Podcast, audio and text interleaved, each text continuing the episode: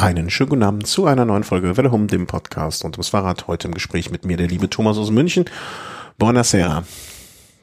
Buonasera nach Köln. Ja, es ist Giro-Zeit und ähm, eigentlich müsste ich mir ein Glas Rotwein mal hinstellen für die Aufnahme, aber einmal Alkohol getrunken in der Aufnahme, das war nicht gut.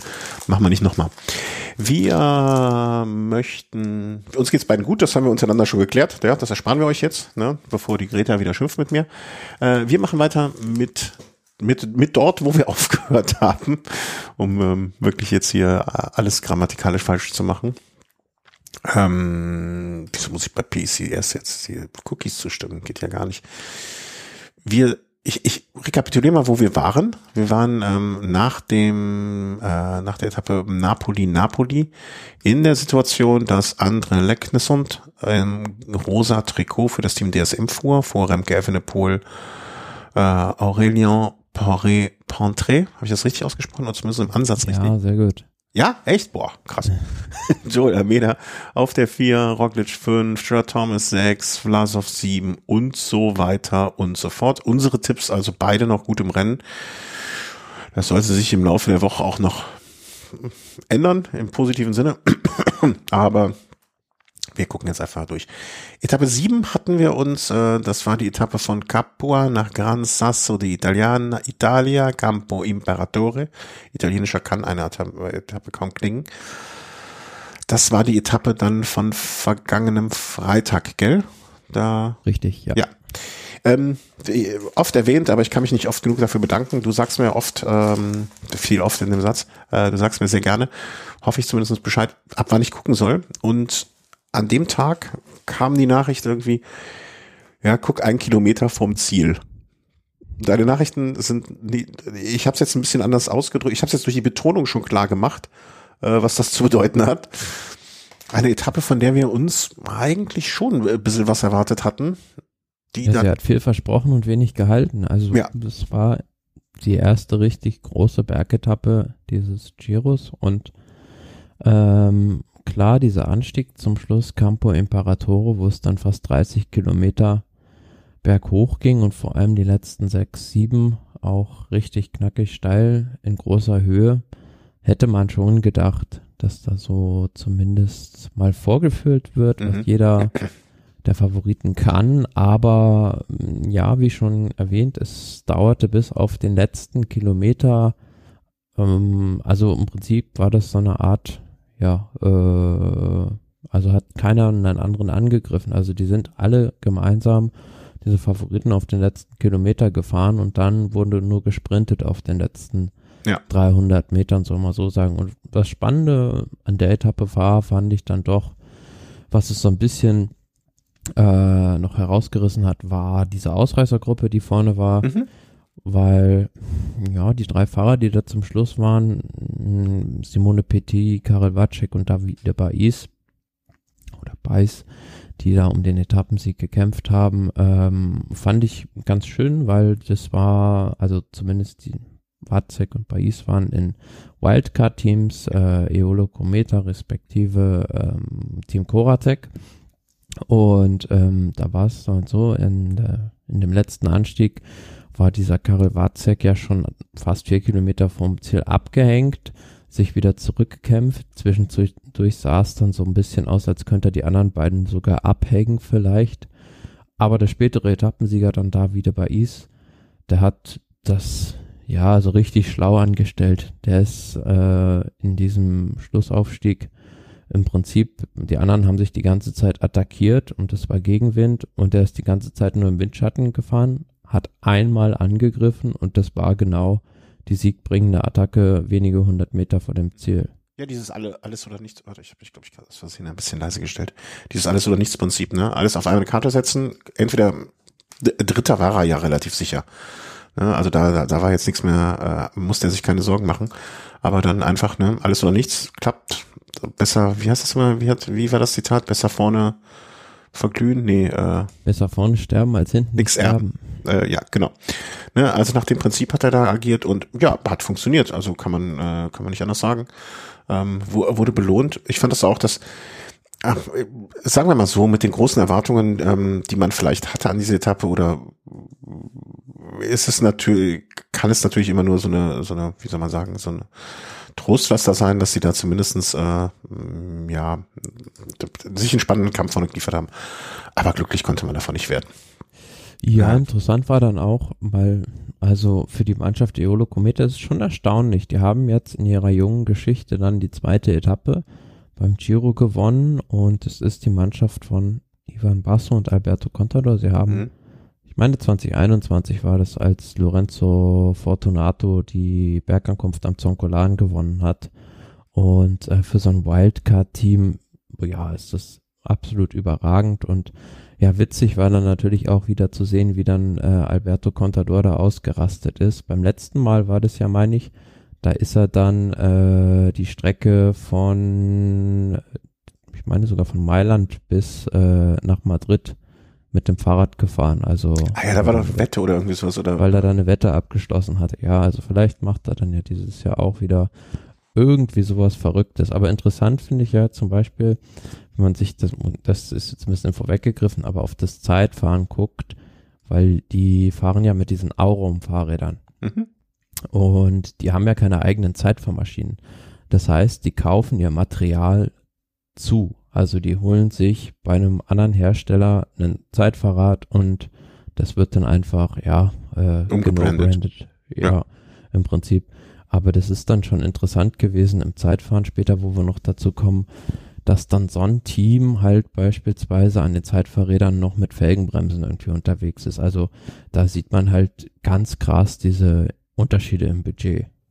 Ja, ja, aber andererseits auch wenn er also ich glaube, wenn ich mir überlegen müsste, ne, wenn ich jetzt so sehen würde, okay, ein Zeit, Zeitfahren oder ein Berg, äh, Bergetappe oder schnelle Sprint, ich glaube, da wär, würde ich mir, wenn ich jetzt aussuchen dürfte, ne, bei welcher der, in welche der Disziplinen ich dann bitte ähm, noch mit Felgenbremse fahren sollte, dürfte, könnte, dann wäre, glaube ich, auch das Zeitfahrrad das, was ich nehmen würde, weil ja, ja, aber optimal würde ich ja sagen, gar keiner. Also. Ja, aber da stößt doch am wenigsten, ne? Also, aber du hast recht, ne? Also das, das, äh, ähm, wie soll man sagen, also dass, äh, dass das Budget da nicht so groß ist. Vielleicht sagen die auch, ey, komm, ähm, vergiss es, ist egal, ist egal, brauchen wir nicht, ne? Zeitfahren ist für uns eh egal. Wir versuchen nur irgendwie durchzukommen. Ähm, kann ja sein. Also dann, ähm, ja was will man machen? Äh, wenn die Kohle nicht da ist, dann ist die Kohle nicht da. Muss man einfach mal realistisch so sagen.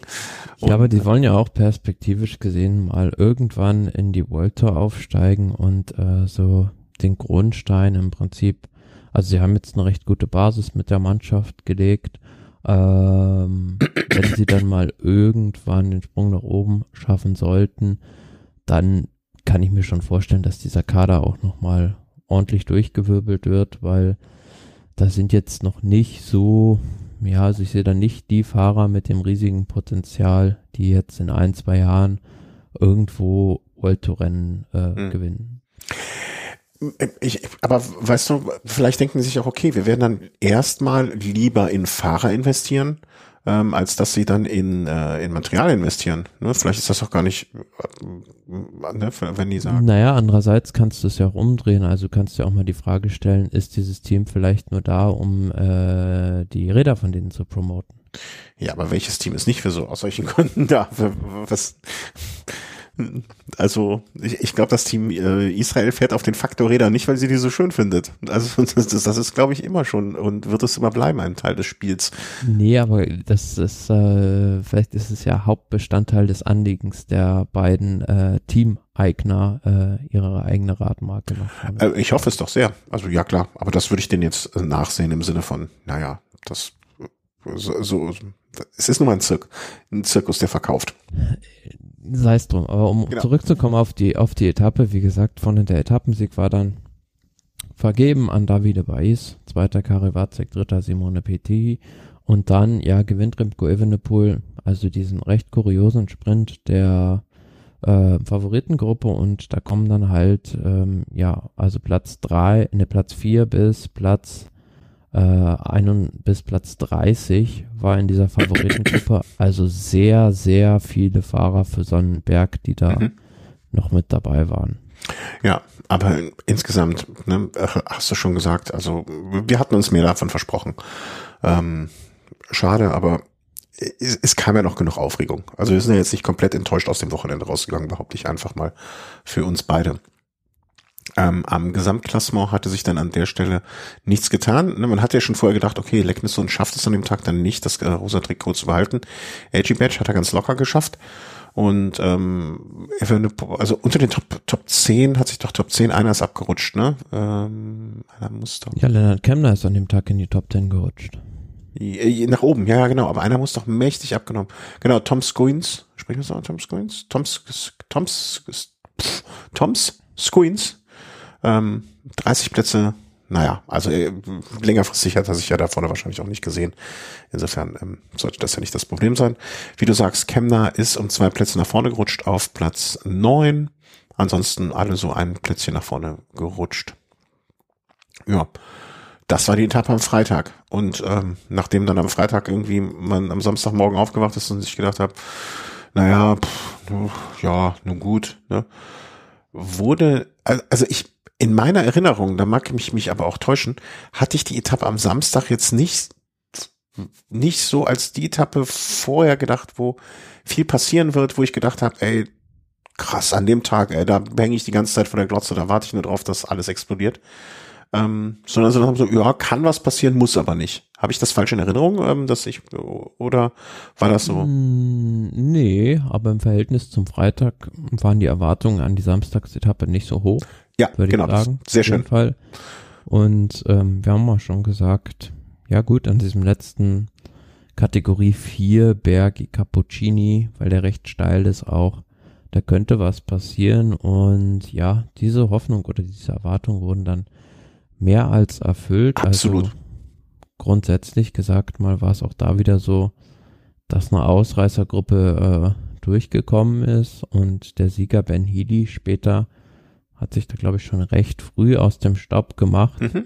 und ein recht langes Solo dann auch hingelegt. Und ja, dahinter aus dem Rest der Ausreißergruppe kamen die alle so ein bisschen versprengt irgendwie ins Ziel. Ja, aber es gab da noch die Gruppe, ja, kann man so sagen, die Gruppe der Favoriten, ähm, die mhm. ähm, ja eine ganze Zeit beisammen fuhr, ähm, bis dann auf einmal die erste Attacke kam und also ich weiß jetzt nicht, sollen wir vorweggreifen, was noch im Laufe der Woche dann so passiert ist? Ähm, weil steht es in überhaupt in einem Zusammenhang? Ich weiß es nicht so genau. Also ich würde so, wenn man sich die Ereignisse, der, die danach kamen, anguckt, kann man ja durchaus zum Schluss kommen, okay, da war schon was im Busch. Ähm, ja, es war ein bisschen. Also ich weiß es nicht. Ich weiß es nicht, ob es so war, aber man. Äh, der, für man mich hat ist es schon ein bisschen, bisschen die Augen gerieben, dass an so einem Anstieg, der eigentlich so einem Fahrer wie Remco Evenepoel doch sehr gut liegen sollte, sollte ja. kurz und steil, äh, er da bei Primus Roglic nicht mitfahren konnte. Also der war dann ja derjenige, der da angegriffen hatte am diesem Berg I Cappuccini. Mhm. Und ähm, ja, da konnte dann am Ende nur, konnten nur die beiden Ineos-Fahrer, äh, nämlich Garen Thomas und Theo Georgenhardt, äh, da mitfahren und die kamen gemeinsam mit in, ihm ins Ziel, während äh, Remco Evenepoel zwei oder dreimal sah es so aus, als würde er da jetzt wieder ranfahren, aber hatte einfach nicht die Beine dazu. Und gut, man hat vielleicht an dem Tag noch gedacht, oder hatte ich mir so gedacht, völlig normal eigentlich, mhm. wenn man so recht überlegt, aufgrund der zwei Stürze, die er ja auch hatte, äh, fühlt er sich vielleicht noch nicht wieder so wohl auf dem Rad, dass er da so ein bisschen Zeit verliert, aber ich war ein bisschen eigentlich positiv überrascht, muss ich auf der anderen Seite auch sagen, von Primus Roglic, der ähm, nach einem ja dürftigen Auftakt bei diesem Giro dann doch auf der Etappe äh, wie der alte Primus Roglic gewirkt hat. Also mhm. am Berg sehr, sehr stark, sehr, sehr explosiv und auch positiv überrascht, wie gesagt, von diesen, von den beiden Ineos-Kapitänen, die dahin gefahren sind noch, also Theo Geo Gegenhardt kurz vor der Bergwertung und dann, äh, weiß nicht, ob du dich daran erinnern kannst, Garen Thomas wirklich mit allerletzter, auf allerletzter Rille in dieser Abfahrt das Loch nochmal zugefahren hat. Das waren auch die einzigen beiden, die da mitfahren konnten. Also was ich jetzt, ich muss mich kurz räuspern, eine Sekunde. Ähm, was, was mich, ähm, also ich, ich habe ähm, mehrere Sachen. Also zum einen hat mich erstmal irritiert, dass die, ähm, dass die Ineos-Fahrer, von denen hat keiner mitgeführt. Ne? Also, also als Jan Roglic so wieder ich glaube, die waren ja dran und, und, und sind dann zu dritt gefahren. Ich fand es ein bisschen eigenartig, dass keiner von denen irgendwie so das Bedürfnis hatte, mit Führungsarbeit zu leisten. Weil in dem Moment war ja zumindestens für mich auf dem Papier ist so, ähm, naja, also die sind jetzt zu dritt, da hinten ist einer der großen Favoriten. Warum fahren wir, warum, warum geben die nicht mit Gas? Also, es sind jetzt am Ende 14, 15 Sekunden irgendwie gewesen, ne, der, der, der mhm. Unterschied war ich dachte mir, warum fühle ich nicht mit? Und selbst wenn es nur fünf, sechs, sieben Sekunden mehr sind, die sie gemeinsam rausholen können, warum? Warum machen die das nicht? Verdammt nochmal. Also naja, was soll das? Ich glaube, einerseits waren die da alle am Limit irgendwie und Roglic ist halt diese Abfahrt äh, sehr, sehr schnell schon runtergefahren. Also in der Abfahrt selbst bin ich mir nicht sicher, ob du überhaupt hättest vorbeifahren können als einer der beiden Ineos-Fahrer. Und da war ja nur noch dieses kurze Flachstück. Klar, hätte man sagen können, da könnten die auch mitführen. Hm. Ähm, aber ich glaube, die waren zum einen auch beide am Anschlag voll und froh, dass sie da mitfahren konnten. Und B, ja, weiß ja nicht, also vielleicht wussten die auch schon mehr. Also, oder? Äh, das ist, die, das ist natürlich. Die haben es einfach, einfach Stau gespielt, also sich gesagt, Gut, ihr seid ja die beiden großen Favoriten, Primus Roglic und Remco Evenepoel, beziehungsweise du, Primus Roglic, mhm. bist jetzt bei uns hier in der Gruppe und möchtest den da unbedingt abhängen. Wir bauen unser Rennen erstmal auf dir auf und äh, überlassen dir die Verantwortung hier. Mhm. Ja, also jetzt im Nachhinein, ne, von, von heute, aus der Sicht von heute, beste Entscheidung ever. Oder was heißt beste Entscheidung ever, aber alles richtig gemacht, ne? Also da, da kann man überhaupt nichts ähm, überhaupt nichts gegen sagen, weil ähm, ja am Ende des Tages war es ja so, dass Roglic die Arbeit geleistet hat, vielleicht die paar Körner mehr verbraucht hat im Gegensatz zu ihnen und ähm, ja, sie da entspannt äh, naja, entspannt nicht, aber sie sind mitgerollt und haben versucht, auch so viel Kraft wie möglich zu, ähm, ja, zu, zu, zu sparen, ne? also sie nicht auszugeben, nicht all in zu gehen oder zumindestens na, weniger All-In, keine Ahnung, wie man das nennen soll. Du weißt, was ich meine, glaube ich. Also das, ähm, ich fand halt auch einmal eine Situation, ich könnte das jetzt gar nicht an einem Kilometer festmachen, aber so in meiner Erinnerung, wo sie auf, also man hatte, ich hatte einmal das Gefühl, dass sie an irgendeiner Stelle, als sie dann ähm, äh, einmal zu zweit beschleunigt haben, um zu Roglic wieder nach, vor nach vorne zu fahren, ähm, das war wie so ein Schalter umkippen, als hätten sie vorher nur mit angezogener Handbremse gefahren. Also ich fand diese Beschleunigungsvermögen, mhm. das Beschleunigungsvermögen. Ja, die haben sich von den Berg halt sehr gut eingeteilt. Mhm. Also man hat ja gesehen zum Beispiel, äh, als dann äh, Roglic losgefahren ist, oder der erste, der losgefahren ist, war sogar Lennart Kemmler. Und mhm. der ist dann äh, im Prinzip an diesem Berg viel zu früh losgefahren und hinten raus äh, wurde er durchgereicht. Ja, ja, der hat eine gute halbe Minute verloren auf ähm, Thomas und äh, Tao Gegenhardt. Ähm, ja, aber auch Almeida war jetzt auch nicht so, dass der jetzt da äh, irgend, irgendwie dann noch mit über, der war ja auf dem Niveau von Evenepoel irgendwie, der ist auch in der Gruppe, glaube ich, für die angekommen. Vlasov auch, äh, ne, mit Kemner hinten. Also das war schon, ich fand in dem Moment waren die drei, also war auf jeden Fall für mich so, meine Denke, alles klar mit deiner Einschätzung, dass die zwei da mithalten können mit den dreien, warst du, lagst du jetzt richtig? Also ich will mir jetzt gar nicht selber auf die Schulter klopfen, ne, aber das, da fühlte ich mich ein bisschen bestätigt und mit zu zweit hatten sie einfach dann an der Stelle oder zu der Zeit ähm, die deutlich besten Karten. Ne? Also jetzt so auf das Gesamtklassement bezogen, so nach dem Motto, ja, die, ab da hat Ineos zwei Eisen im Feuer im Gegensatz zu einem Jumbo und einem ähm, Alpecin, ähm, na, Phoenix Alpecin äh, Eisen. Entschuldigung, äh, Quatsch, Suda Quickstep, ich verwechsel jetzt Suda Quickstep Eisen.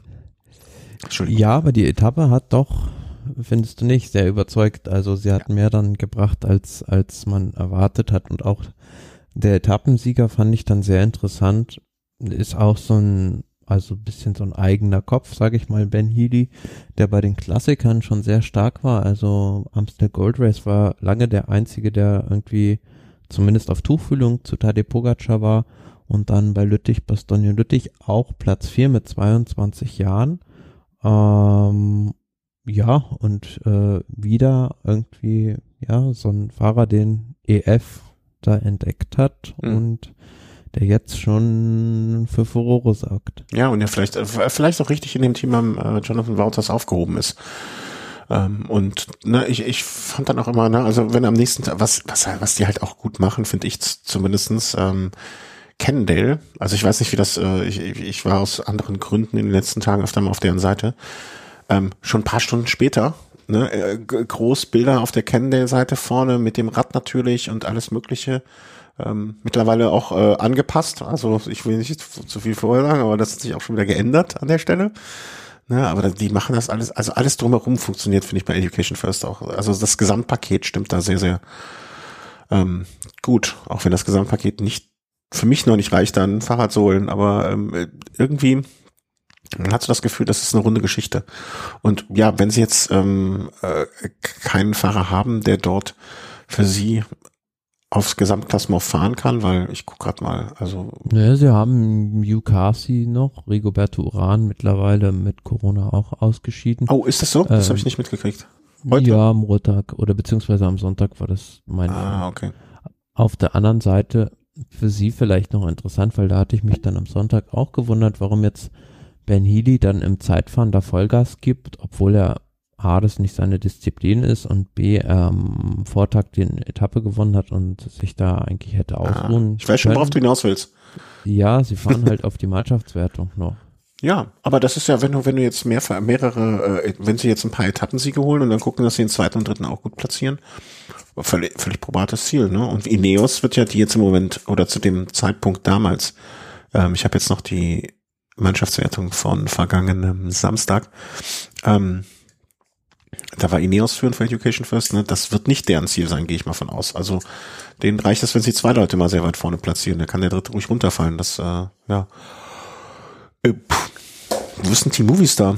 Gucken wir mal. Äh, ja gut, die haben keine Leute für die Mannschaftswertung irgendwie dabei. Also ja. die haben Gaviria und versuchen es in den Sprints dann.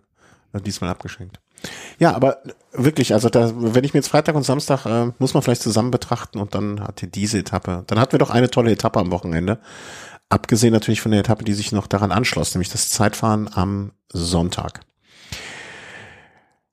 Es war also nach dem, nach dem Auftaktzeitfahren, wo Evenepoel ja alles in Grund und Boden, sagen wir, wie es ist, gefahren hat, ähm, war eigentlich davon auszugehen oder konnte man jetzt noch so früh im Gesamt Giro ähm, also ne, letzt, ist nicht das letzte Zeitfahren am letzten Tag, weil er schon erschöpft sind und keiner mehr kann.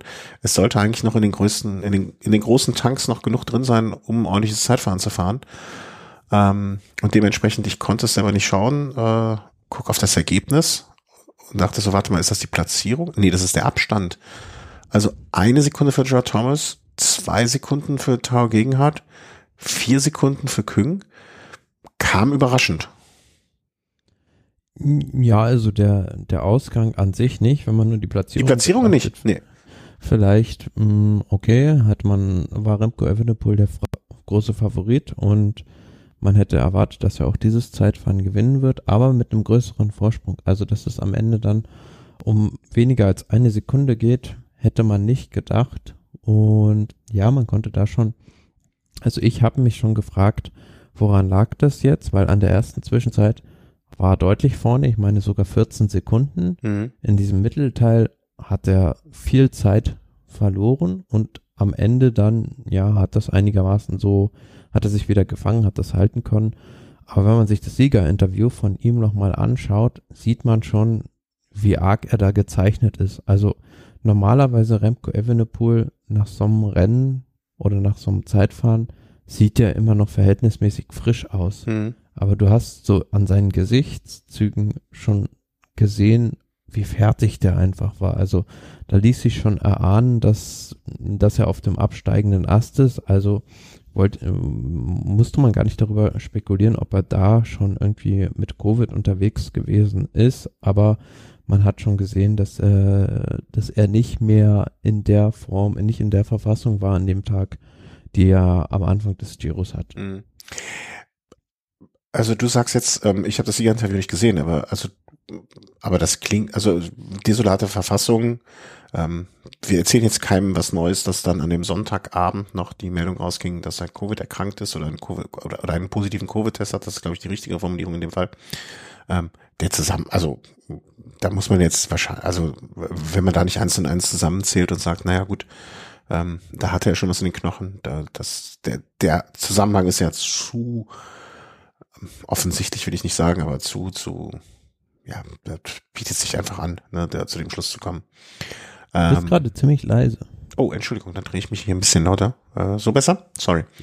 Ähm, der, der Zusammenhang ist sehr, sehr, also finde ich zumindestens ne, am, am Tag vorher schon schlechter gefahren. Gut, da konnte man jetzt noch denken, ja, das lag wahrscheinlich vielleicht möglicherweise gegebenenfalls an den Stürzen. Aber im Zusammenhang jetzt mit der Leistung beim Zeitfahren, denke ich, da war wahrscheinlich auch schon was in den Knochen. Und man muss ja sagen, wenn ich das richtig verstanden habe, die haben ja nicht mehr jetzt täglich getestet, sondern es war halt einfach im Zuge ähm, einer Routinekontrolle im Rahmen des, ähm, ähm, sag mal schnell, jetzt des, äh, des, des Ruhetags. Ne? Und ja, des Teams. Also das Team hat halt ja, ja. Und getestet und ähm, ja, auf der anderen Seite du, du wirfst ja nicht einfach, also er hat dann ja auch wieder die Gesamtführung übernommen, du wirfst ja nicht das rosa Trikot einfach so weg. Also wenn du irgendwo eine Chance siehst, äh, es gab auch das andere Beispiel, wenn Erik Bichström, ein Fahrer von Entermarché, der positiv getestet wurde, bei dem man dann aber zunächst gesagt hat, der bleibt jetzt äh, im Rennen, weil der ähm, im Prinzip ja keine Symptome hat. Der ist dann aber irgendwann also vor der heutigen Etappe in der Nacht ist er symptomatisch geworden, wurde dann aus dem Rennen genommen. Aber mhm. beim Remco Evenepoel, gerade bei so einem Fahrer, der in der Gesamtwertung ähm, eine große Rolle spielt und der so viel Aufwand in die Vorbereitung gesteckt hat, wirfst du ja, sagst du ja nicht einfach, wenn der jetzt positiv ist, aber dem geht's gut, äh, nimmst du den nicht einfach aus dem Rennen. Also dem muss es ja schon richtig schlecht gegangen sein. Mhm. Also anders kann ich mir das nicht vorstellen. Ähm, zudem ja auch am nächsten Tag der Ruhetag kam, wo du dir als Außenstehender eigentlich sagst, gut, dann schau halt erstmal, wie übersteht er diesen Ruhetag? Vielleicht geht's dem dann ja am Dienstag schon viel besser. Mhm. Oder es geht ihm zumindest so gut, dass er die nächsten zwei, drei Etappen, die ja jetzt auch nicht so super schwer sind, übersteht. Mhm. Ja, ich, ich, ich denke einfach, dass naja, also man weiß es halt halt nicht, ne? War das die, die wievielte Infektion von ihm war es jetzt schon? Ne? Also, dass man jetzt davon ausgehen kann, also bei mir war es bei meiner ersten Infektion ähm, er, erstmal sehr, sehr klar, dass ich die nächsten Tage nichts Sportliches machen werde. Weil ich weiß jetzt nicht, die, die so viel unterwegs sind, es wird mit an Sicherheit grenzender Wahrscheinlichkeit nicht seine erste Infektion sein. Ähm, wenn es jetzt eine vierte, fünfte vielleicht, ich übertreibe jetzt bewusst, äh, gewesen wäre, ne, dann hätte man vielleicht noch eher die Karte so spielen können und sich sagen, naja, okay, hm, ja, vielleicht.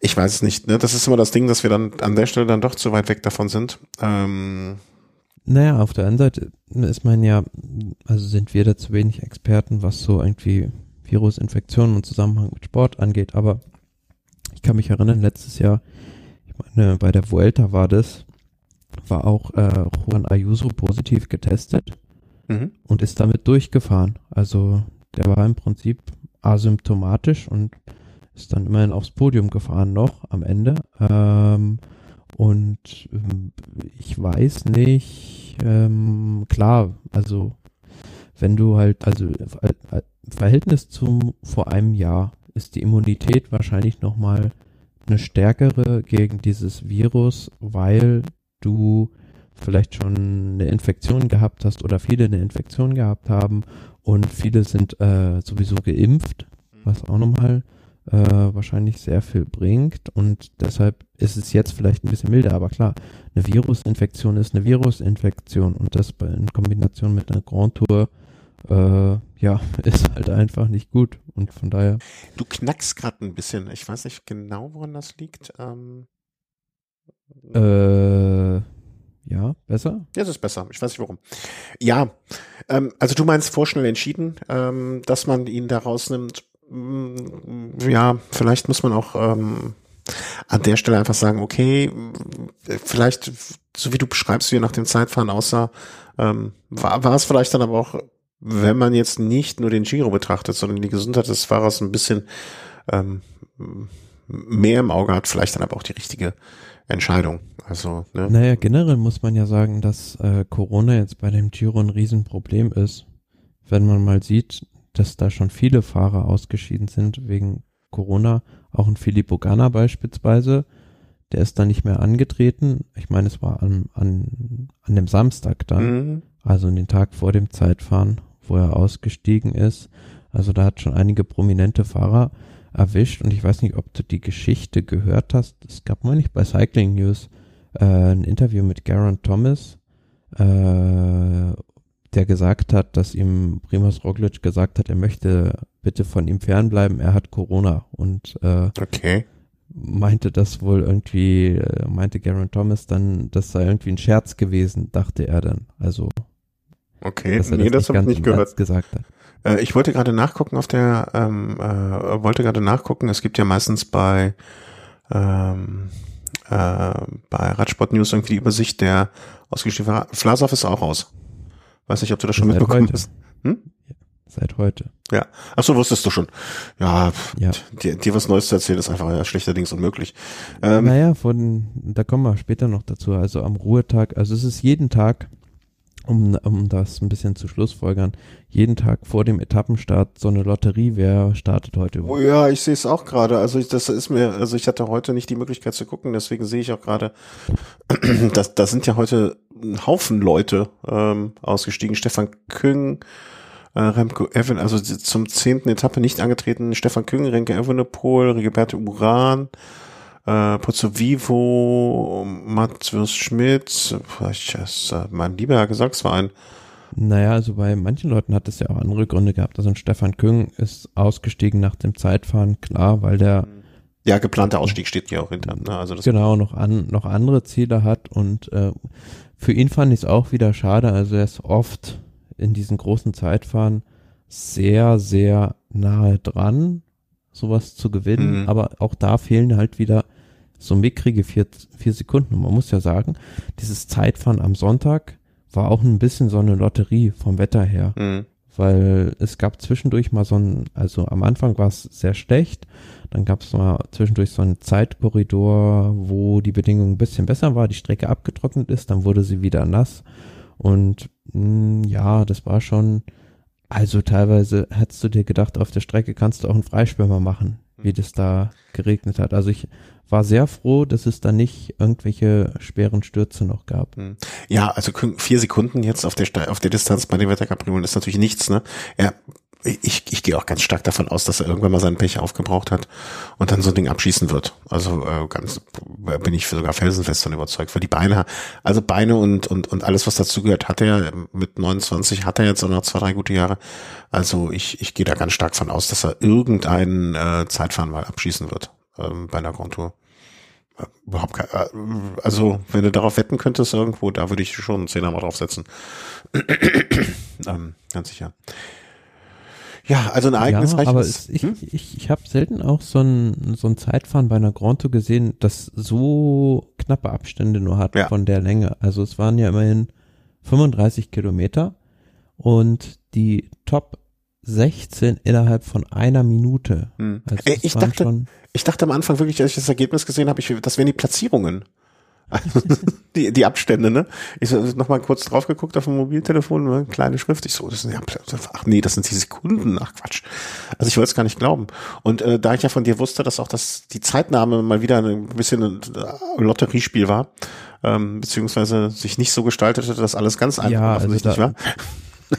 Da war es dann mitunter so, dass dann also im Live-Tracking irgendwie Zeiten angezeigt wurden, die im Fernsehen plötzlich ganz anders waren oder aber Zeiten von Fahrern nicht erfasst wurden, beziehungsweise der Fahrer fuhr durchs Bild und du hast dich ge gefragt, ja, wo ist denn jetzt seine Zeit? Und dann war der aus dem Bild und war die Zeit auch nicht da. Das ist natürlich beim Zeitfahren schlecht dann. Äh, ja. Äh, das, Kannst du im Prinzip nur mit der Hand mitstoppen. Hast du das gemacht? Äh, nein. okay, dann bin ich, ja, bin ich ja noch beruhigt. Ähm, ja, also von, aus der Warte sehr, sehr schönes Zeitfahren, aber alles, was danach kam. Aber ich bin jetzt wirklich, ich hatte das nicht mitbekommen, dass so viele Fahrer jetzt schon raus sind. Also ähm, wie viel, wie viele Leute sind gestartet? Also wie viele Teams? Ich meine 176 Fahrer, also 22 A8.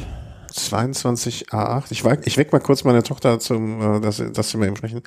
220 minus 440 macht 176, ja. ja, stimmt. Ja, und es sind noch 150 im Rennen, ne? Also da sind schon 26 ausgestiegen. 26 das raus, ja. Also bei Pro Cycling Stats gibt es diese Übersicht auch Dropouts. Ah, okay. Und man hat sich erst noch gewundert, also auf der erste Fahrer ist erst auf der vierten Etappe ausgeschieden. Ähm, ja, aber man muss so sagen, so jetzt nach dem Ruhetag sind sie gefallen wie die Fliegen. Ähm, heute, also die, also heute ist Dienstag, dann der 16.05., beziehungsweise ähm, zur Etappe 10 dann nicht mehr angetreten. 1, 2, 3, 4, 5, 6, 7, 8, 9, 10, 11, 12, 13 Fahrer, die entweder nicht mehr angetreten sind zur ähm, 10. Etappe oder aber ja, die 10. Etappe nicht beendet haben.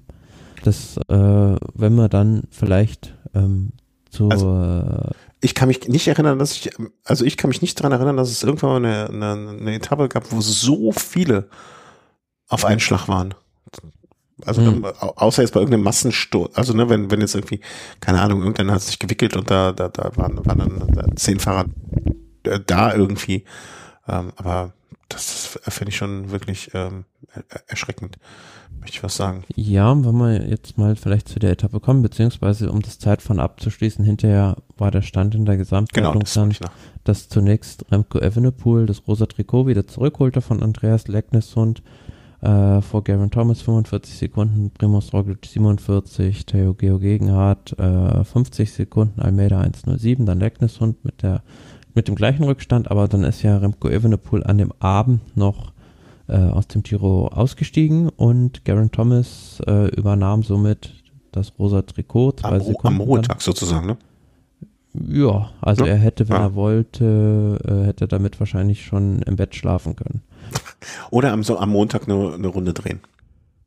Oder das auch, ja. Und ja, er hatte dann aber nur zwei Sekunden, beziehungsweise die zwei Sekunden bestehen jetzt immer noch vor Primus Roglic, also sehr, sehr eng in, in der Gesamtwertung. Und ich war auch von den, wieder von den beiden Ineos-Fahrern in dem Zeitfahren positiv überrascht. Platz zwei und drei, gerade Theo Geo Gegenhardt, war jetzt für mich nicht, wie ich es in der letzten Sendung schon gesagt habe, nicht bekannt als Top-Zeitfahrer und ähm, gut in der Gesamtwertung liegt er fünf Sekunden äh, hinter Garen Thomas.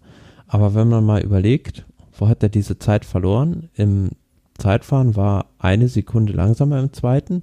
Im ersten war er schneller. Er hat diese Zeit auf der äh, zweiten Etappe verloren. Äh, mhm. Wenn du dich dran erinnerst, das war eine flache Etappe, ein Sprint, wo es kurz vor der 3-Kilometer-Marke diese Sturzgeschichte, ja. ja. Ja, und da hat er, meine ich, äh, was denn das? 19 Sekunden, glaube ich, verloren. Hm. Aber äh, ich sag mal so, also um die fünf Sekunden, wenn ich jetzt Tower Gegenhardt wäre, um die fünf Sekunden würde ich mir an der Stelle jetzt keine Sorgen machen. Ähm, äh, nee, aber ist ja perspektivisch mal ganz spannend, wenn man sich das Team Ineos Grenadiers als solches mal anguckt und ähm, dann überlegt, wer ist jetzt von den beiden der stärkere Fahrer und die, die Rundfahrt so ein bisschen bis nach zehn Etappen jetzt Revue passieren lässt, dann kommt man zu dem Schluss, dass bislang, ja, Theo Gegenhardt im Prinzip etwas die Nase vorne hat. Würde ich, würde ich sofort unterschreiben und ich glaube auch, dass er intern so, ähm, Entschuldigung, ähm, dass er intern jetzt, also eigentlich muss die Erwartung, also ich glaube, Gerard Thomas ist so der, der Kapitän de la Route vielleicht so ein bisschen und, und derjenige, der, der, dem es alle auch gönnen würden. Oder ich, ich kenne jetzt niemanden, der es ihm nicht gönnen würde. Aber man erwartet doch eigentlich nicht, also ich erwarte nicht, dass äh, Gerald Thomas, ich würde mich für ihn wahnsinnig freuen, aber ich erwarte nicht, dass er gewinnen wird, sondern Tower Gegenhardt das Ding abschießen wird. Ähm, oh, Thomas kann jetzt einfach sich, also sie können sich eigentlich beide hinten draufsetzen und ähm, können das ganz entspannt angehen. Ich glaube, ich bin gespannt, unabhängig davon jetzt, wer von den beiden an dem Tag vorne liegen wird. Ich könnte jetzt noch nicht entscheiden, für wen ich, auf wen ich wetten würde, ähm, für das letzte Zeitfahren zum Beispiel, ne? was ja auch nochmal eine ganz spezielle Geschichte ist. hätte ich jetzt von den beiden keinen Favorit, aber das müssen sie auch. Also sie können es ja auch bis zum bis zu diesem letzten Zeitfahren können sie es offen halten.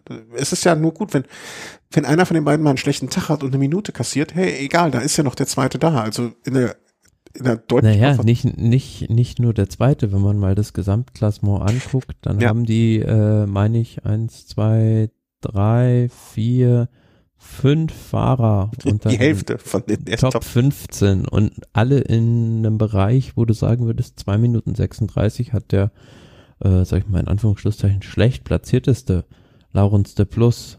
Äh, du kannst ja sagen, sogar Top 11. Ne? Also ja. da muss nur einer von den vorne, warte mal, war da nicht noch einer? Der, einer ist doch bestimmt heute noch rausgeflogen von denen. Ähm, einer von den tritt morgen an. Dann sind fünf von den Top 10 äh, Ineos. Also unfassbares äh, Team. Ja, aber wenn man jetzt nur die beiden wirklichen beinharten Favoriten nehmen würde, ne, also oder designierten Kapitäne, hat einer einen schlechten Tag, dann macht das keinen Unterschied. Da ist immer noch der zweite. Und ja, selbst wenn, wenn jetzt ein Tower Gegenhardt mal einen schlechten Tag hat, eine Minute kassiert, dann ist es immer noch derjenige, den du nicht wegfahren lassen kannst, wo Roglic, Almeida und Sivakov Nee, Sivakov nicht, der muss gar nichts machen. Aber ein Kemner, wir, wir können ja mittlerweile schon den Kemner, der sich auf Platz sieben nach vorne gefahren hat, ähm, dazu zählen, äh, wo die hinterherfahren müssen. Ne, da kannst, du, du kannst ja auch einen, einen Sivakov nicht fahren lassen mit seinen zwei Minuten 15. Nee. Mm, ja, das ist schon äh, sehr interessant, beziehungsweise deren Strategie war ja darauf ausgelegt und auch genau richtig, äh, mit möglichst vielen Leuten noch in diese dritte Woche reinzugehen und dann vereinzelt äh, so Fahrer halt wie Pavel Sivakov oder wie ein Laurens de Plus in die Gruppen zu schicken und somit ja, äh, die Mannschaft Sudal Quickstep frühzeitig zum Arbeiten zu zwingen, dass halt irgendwann Remco Evenepoel selbst fahren muss. Mhm. Aber äh, dadurch, dass der jetzt ausgeschieden ist, erübrigt sich das so ein bisschen und ähm, ja, die sind jetzt in einer anderen Situation, als sie sich das eigentlich vorgestellt hätten und müssen sich in jetzt überlegen, wie noch komfortableren Situation wie stellen sie das am geschicktesten an? Auf der anderen Seite, du hast nur zwei Sekunden Vorsprung auf, auf Primus Roglic und den musst du ja irgendwie nochmal abhängen. Naja, den musst du nochmal abhängen. Im, Im, Moment ist es nicht so, dass du Primus Roglic abhängen musst. Im Moment liegt, liegt, das, liegt der Ball in, im Feld Roglic. Nicht unbedingt. Also ich würde schon sagen, ähm, wenn es eine, eine schwere Etappe gibt und eine Gruppe ankommt, holt sich Primus Roglic immer die maximale Bonifikation, weil er im Sprint der schnellste ist. Mhm. Also er ist schneller als die beiden Fahrer von Ineos, also die beiden Kapitäne. Und von daher hat er das schnell wieder aufgeholt. Ah, also ah, okay. Ja, so du kannst dir halt nicht sicher sein mit zwei Sekunden Vorsprung. Nee, kannst du nicht. Aber bis dato hat jetzt äh, Roglic finde ich auch noch nicht so bewiesen. Also ich, ich fand ihn an der einen Etappe, wo er ähm, weggefahren ist und eigentlich mm, die paar Sekunden rausgefahren hat. Ne? Ich fand ihn aber auch nicht so. Ich fand, man hat ihn schon überzeugender gesehen, äh, um es so rum zu sagen. Weil ähm, ich kann das schwer in Worte fassen. Also ich glaube, dass ich kann mich nicht mehr dran erinnern, aber ich meine auch diesen Gang, ne, den du erwähnt hast, ne? Also wo er früher ein bisschen hm. flüssiger getreten ist, ein bisschen. Ich meine mich erinnern zu können, an dem Tag war das auch, dass ich noch gedacht habe, stimmt, das hat der Thomas vom letzten Mal gesagt. Ähm, die, die Spritzigkeit fehlt da so ein bisschen. Oder ich, ich, ich weiß nicht genau, wann ich das festmachen kann oder wie ich das greifen soll. Aber ich sehe ihn da auch noch nicht. Also ich bin nach wie vor der Überzeugung, dass Roglic nicht den Giro gewinnt. Da kann er sich auf den Kopf stellen und seinen Helm wieder verkehrt rum anziehen. Das wird alles nichts bringen. Und äh, du hast es ja gesagt, ne? Top 11 sind fünf Ineos-Fahrer. Die wirken jetzt auch nicht so, als wüssten die nicht, was sie tun würden und als wären die ein bisschen, ein bisschen schwach drauf auf der Brust. Also, ich, ich, also anstelle von äh, irgendwelchen Jumbo äh, sportlichen Leitern würde würde ich jeden Abend kopfschüttelnd unten in der Bar im Hotel sitzen und mir denken, mein Gott, was, was wie sollen wir das machen? Also ja, andererseits ist es ja auch so, vorher haben alle auf Suda Quickstep geschaut und jetzt mhm. muss Ineos die komplette Verantwortung übernehmen und du hast jetzt halt dieses Trikot, was du in dieser zweiten Woche jetzt auch schwierig irgendwie wieder los wirst, weil wenn du guckst ja. in der Gesamtwertung, hm, nehmen sich das gegenseitig aus Versehen ab.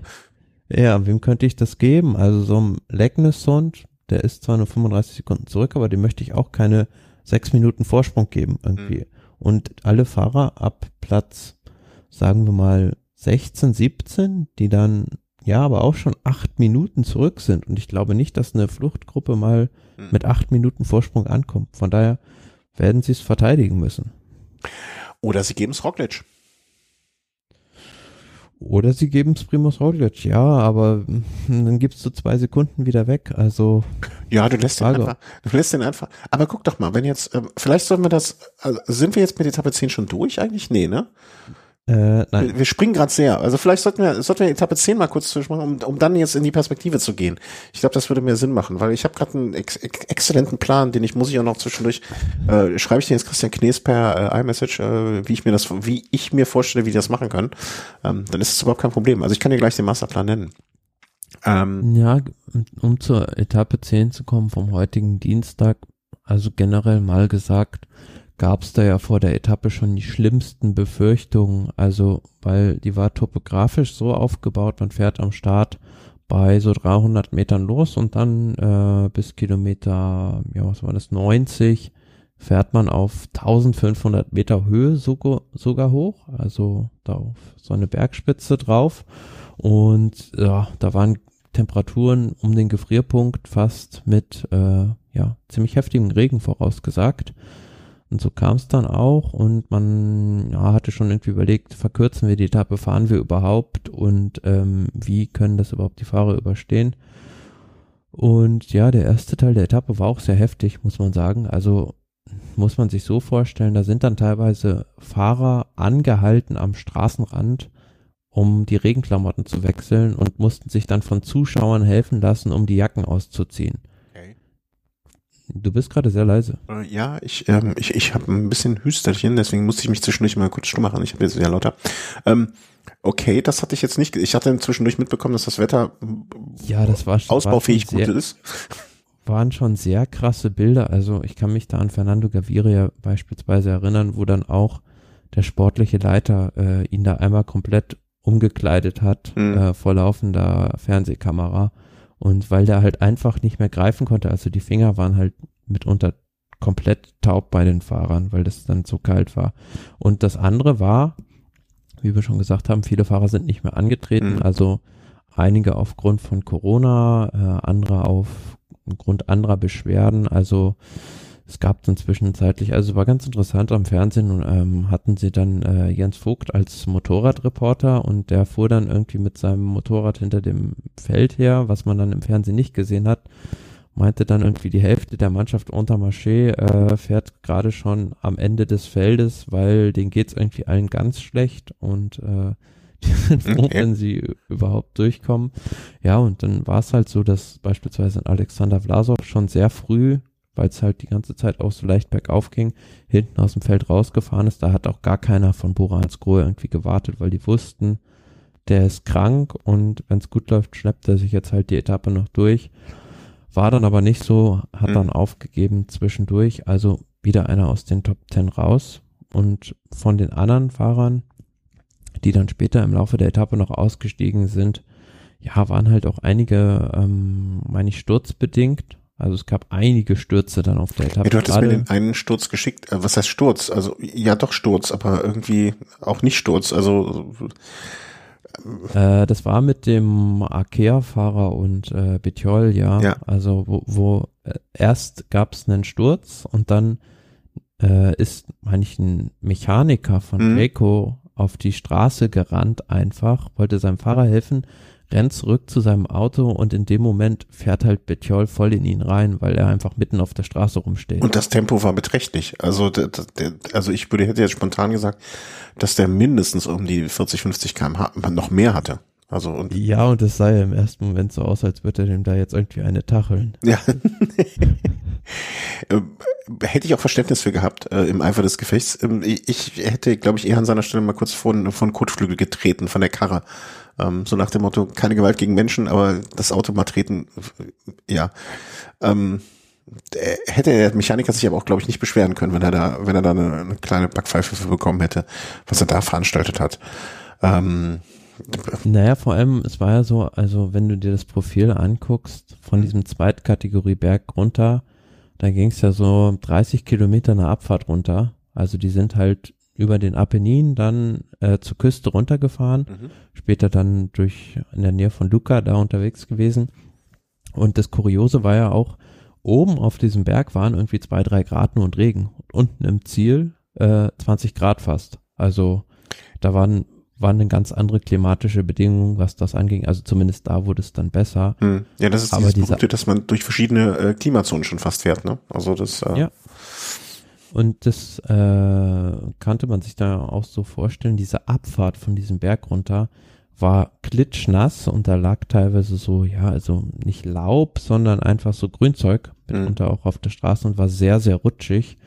Und da war es dann so, dass die Mannschaft Bahrain Victorious, die haben, wollten das so ein bisschen ausnutzen, glaube ich. Die sind da einfach voll runtergebrettert und waren dann mit drei Fahrern zwei Minuten vor dem, vor dem Hauptfeld sozusagen raus, weil da keiner irgendwie sich auf dieser regennassen Straße äh, da hinterher getraut hat.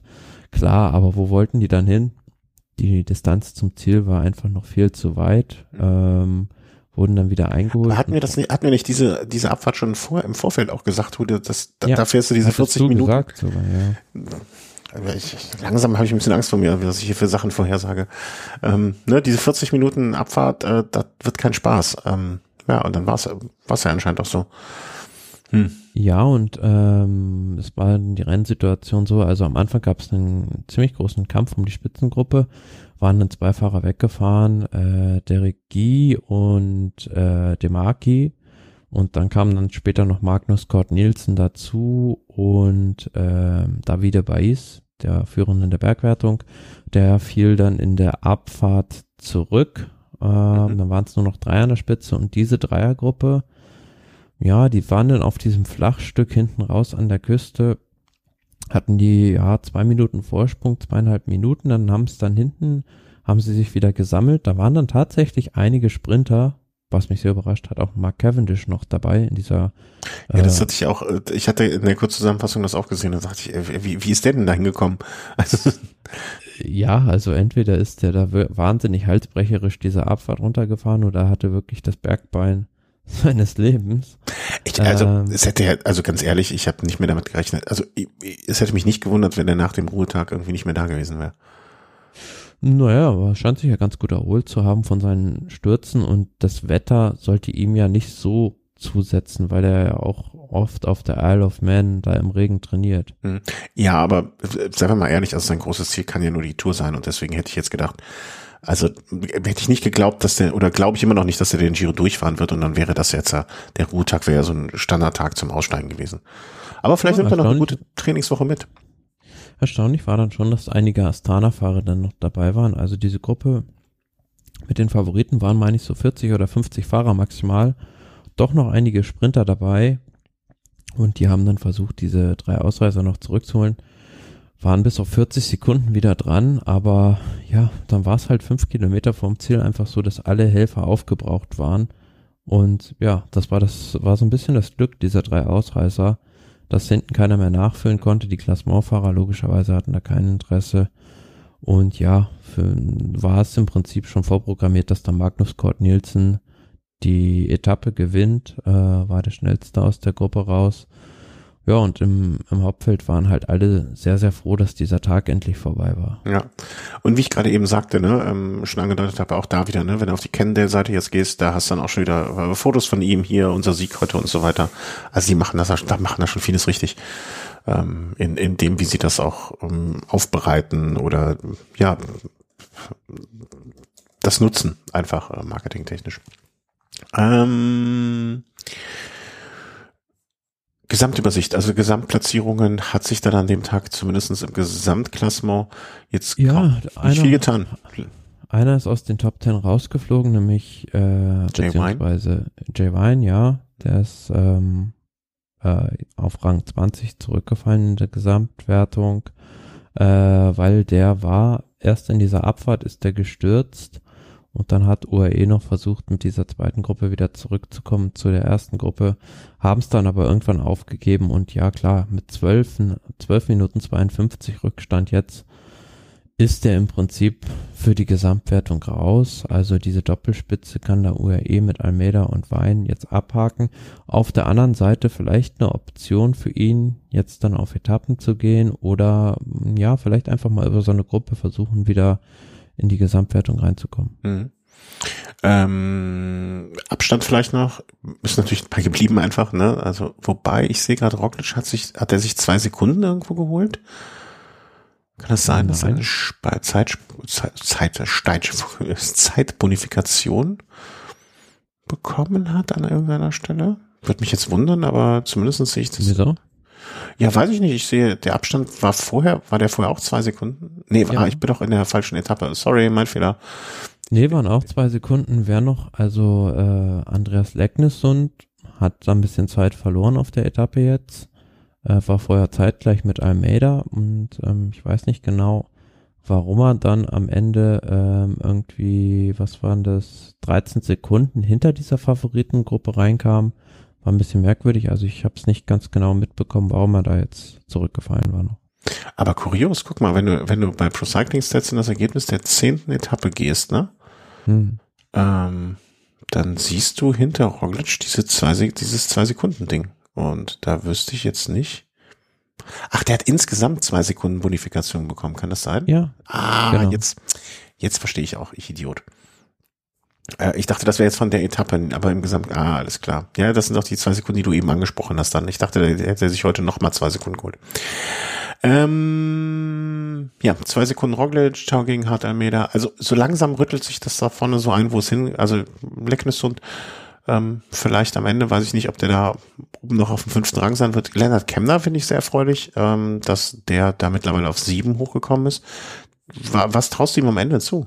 Also wo, wo siehst ja, du ihn jetzt? Also Top Ten war ja mal so bei dem ersten Grand Tour Klassement Versuch angepeilt. Da ist er voll auf Kurs. Ja.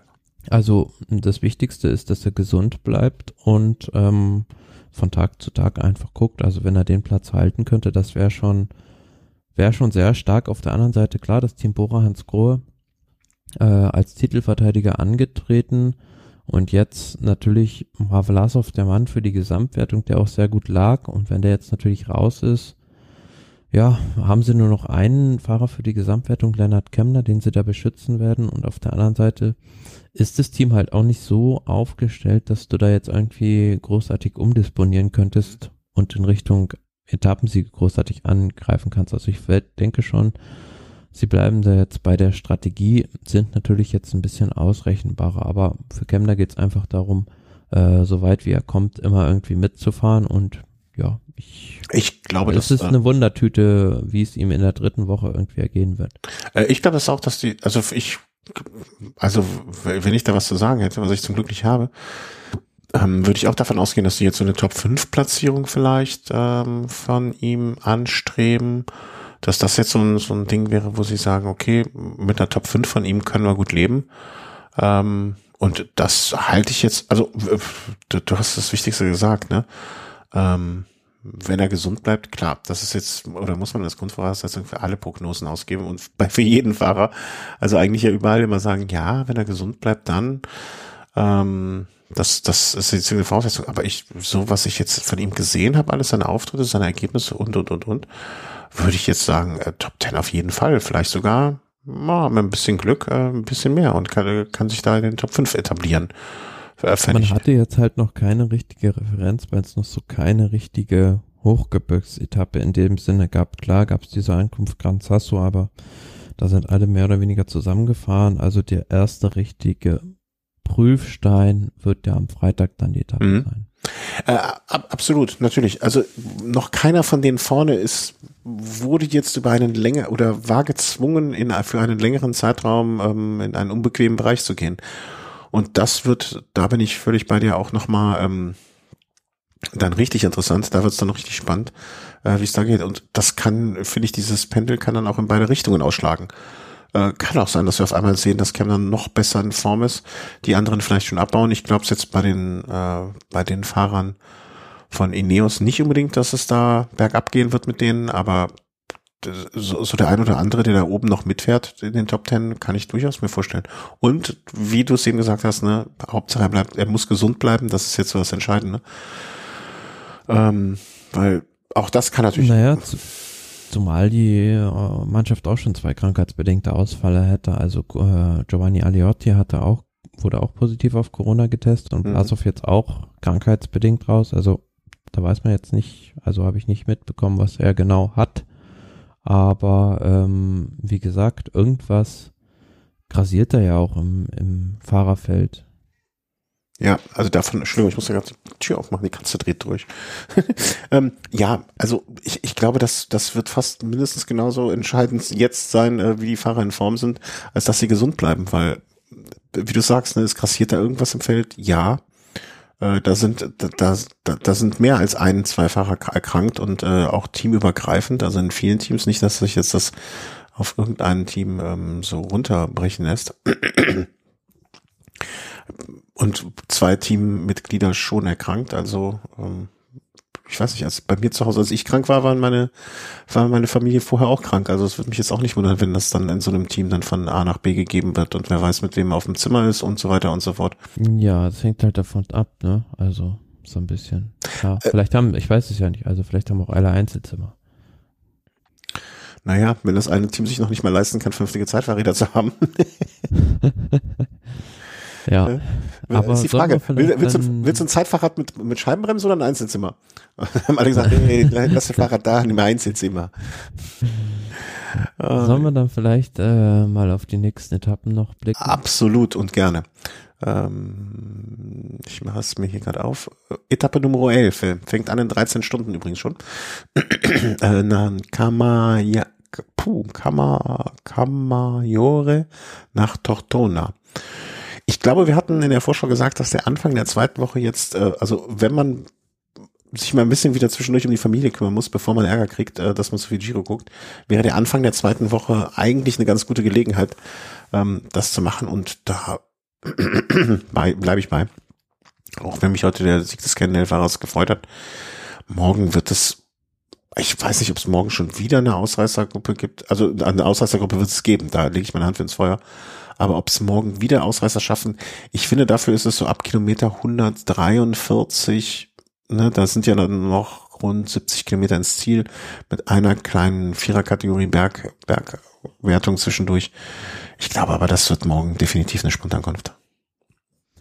Ja, glaube ich auch eher. Also würde mich da so ein bisschen äh, auch dir anschließen und sagen, die Sprinter haben da eine ganz gute Chance, vor allem wenn man auch betrachtet, dass da jetzt noch einige richtig gute Sprinter auch im Rennen sind, dann ja, würde ich sagen auch Sprint.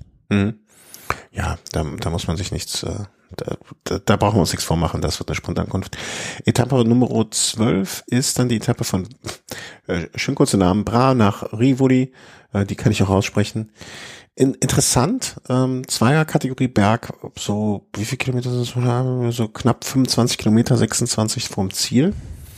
Ist mit Sicherheit meiner Meinung nach eine Etappe für Ausreißer, mhm. weil da wird niemand auf der Distanz irgendwie das Feld zusammenhalten, um, ja, um, um an diesem Zweierberg was zu probieren, zumal der Tag danach richtig schwer ist, da wird keiner der Klassementfahrer irgendwas machen, äh, und ja, für die Sprinter ist es zu schwer.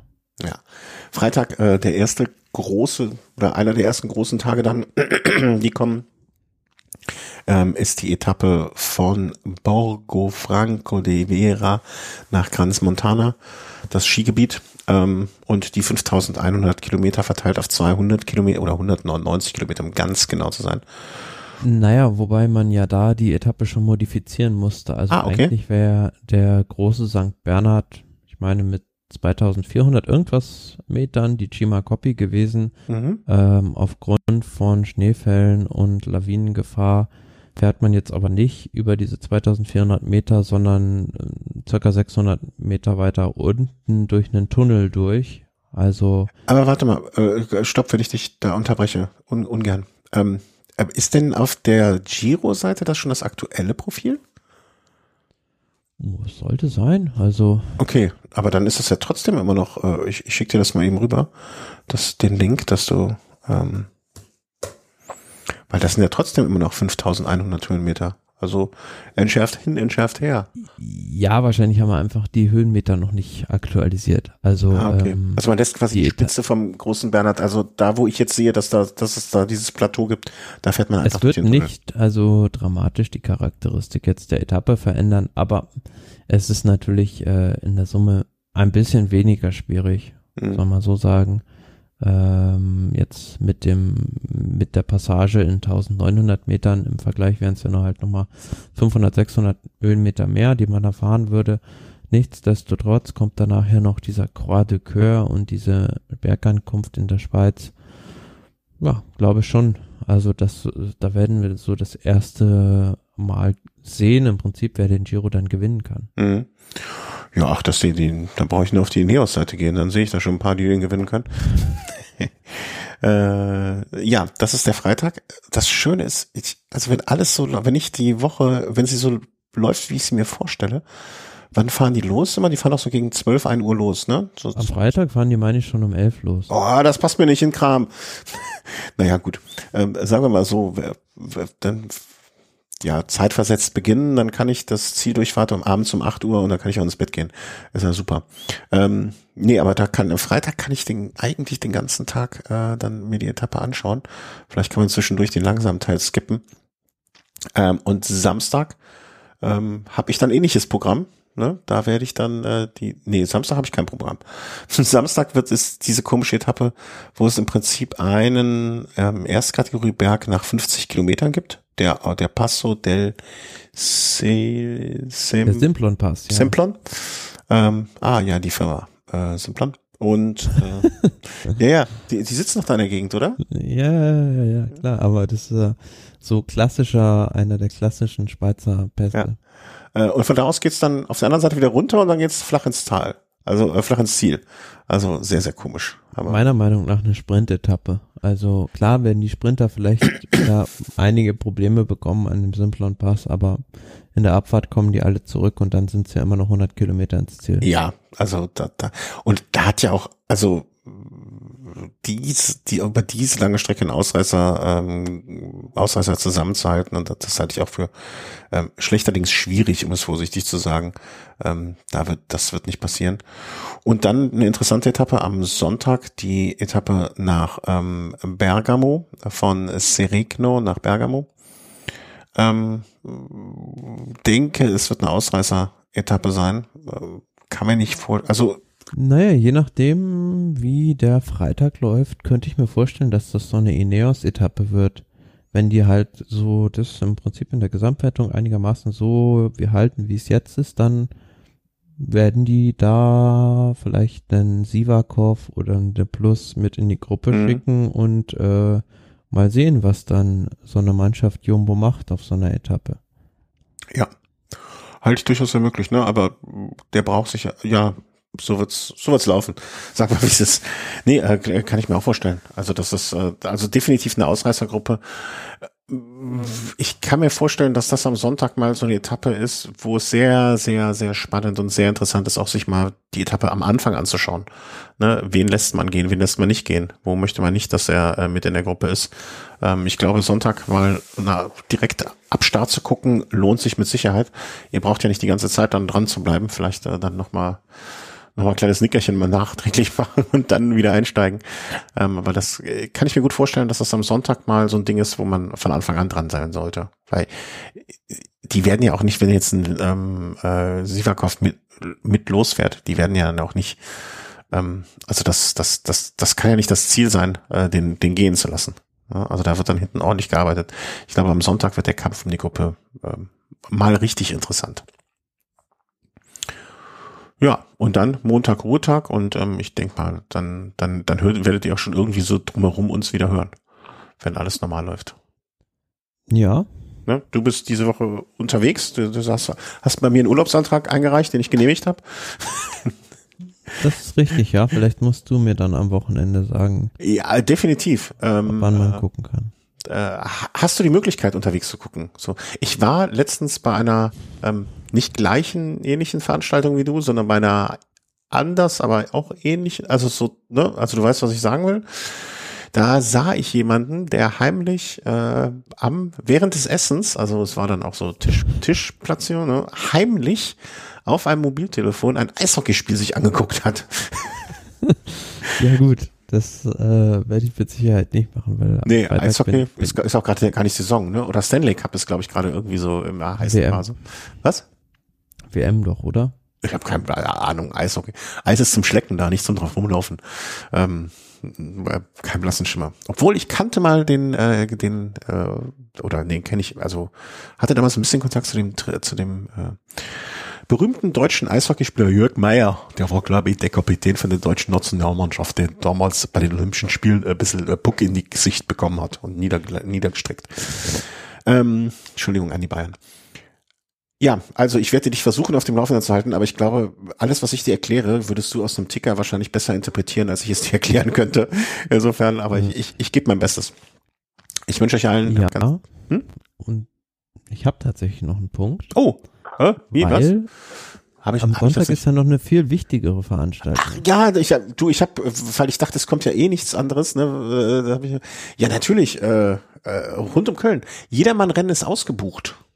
Finde ich eine schöne Entwicklung. Also ich, ich mhm. hatte heute noch ganz kurz überlegt, so gezuckt hatte ich, aber dann dachte ich mir auch, nö, komm, pff, lass sein. Ähm, und dann sagte man mir, nö, brauchst du, also hättest du eh nicht mehr machen können. Ähm, ist ausgebucht.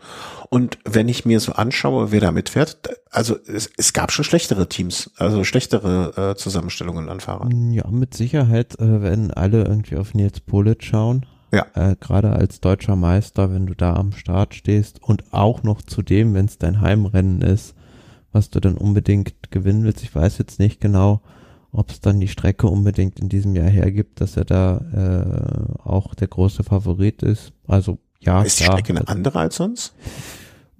Also auf den ersten Blick würde ich sagen nein. Ja, ich sage auch auf den zweiten äh, Blick die nein. Die klassischen Anstiege alle dabei sind und ja, so diese letzten was sind das, 30 Kilometer im Prinzip äh, nach Köln rein wieder aus dem Bergischen sind ja eh flach. Sind ja dann doch immer flach. Ja. Also da, da muss man schon Jan Ulrich sein und äh, die Straßenbahn überholen und vor früh noch attackieren, damit man da noch mal was machen kann. Ähm, also ich gehe ganz schwer davon aus, also dass der Sieg nur über Pollitt laufen kann. Ich meine, ähm, wenn man sich so die Punkte anschaut kann, also die Punkte, die dieses Jahr schon eingefallen sind, Dylan Krone wegen, ähm, ist mit dabei Jordi Mois, also auch so Namen, äh, Luca Maz, Mozzato, Milan Menten, das sind so Sam Wellsford, vielleicht auch nochmal jemand, den man da ein bisschen im Auge haben muss.